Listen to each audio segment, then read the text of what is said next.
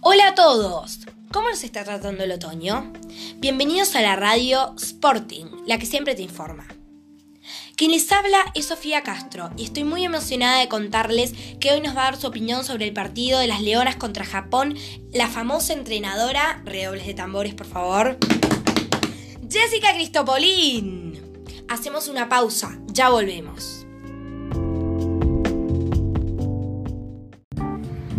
¿Nunca quisiste comer sin engordar? ¿La cuarentena te pegó mal? Te tengo la solución. Usando este simple y poderoso spray, Adelgazini, en una semana serás la envidia de las Kardashian. ¿No te parece, Silvia? Sí, totalmente. Desde que uso el Gacini, mi vida ha cambiado por completo. Mi carrera ha despegado y ningún hombre se me resiste. Y como siempre decimos, el deporte no es lo que importa. Esprayate. Ya volvimos y estoy acá con la entrenadora Jessica Cristopolín. Hola Jessica. Hola, mil gracias por la bienvenida. Jessica, contanos, desde tu punto de vista, ¿cómo viste el partido de ayer?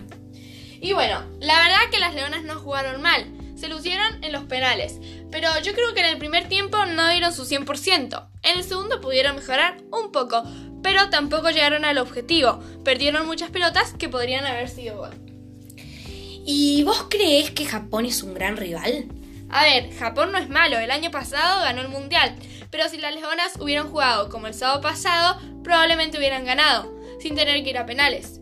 Pero realmente no sé qué pasó ayer, yo creo que los nervios le ganaron, pero no me puedo quejar del resultado.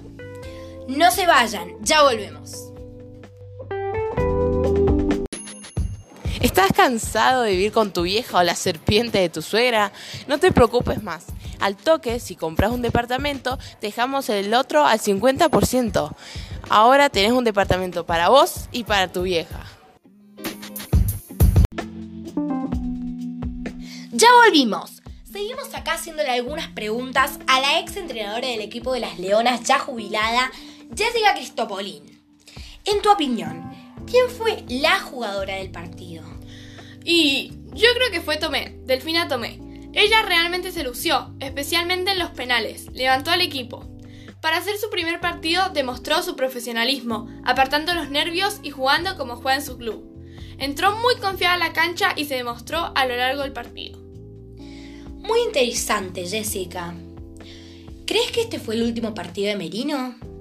Y la verdad es que Merino ya tiene 33 años. Está en una etapa donde el físico y la técnica disminuyen. Hay muchas jugadoras buenas en la Argentina y sería rápido encontrar un reemplazo. Cuando el plantel de entrenadores lo decía, Merino tendrá que retirarse. Y no creo que falte mucho.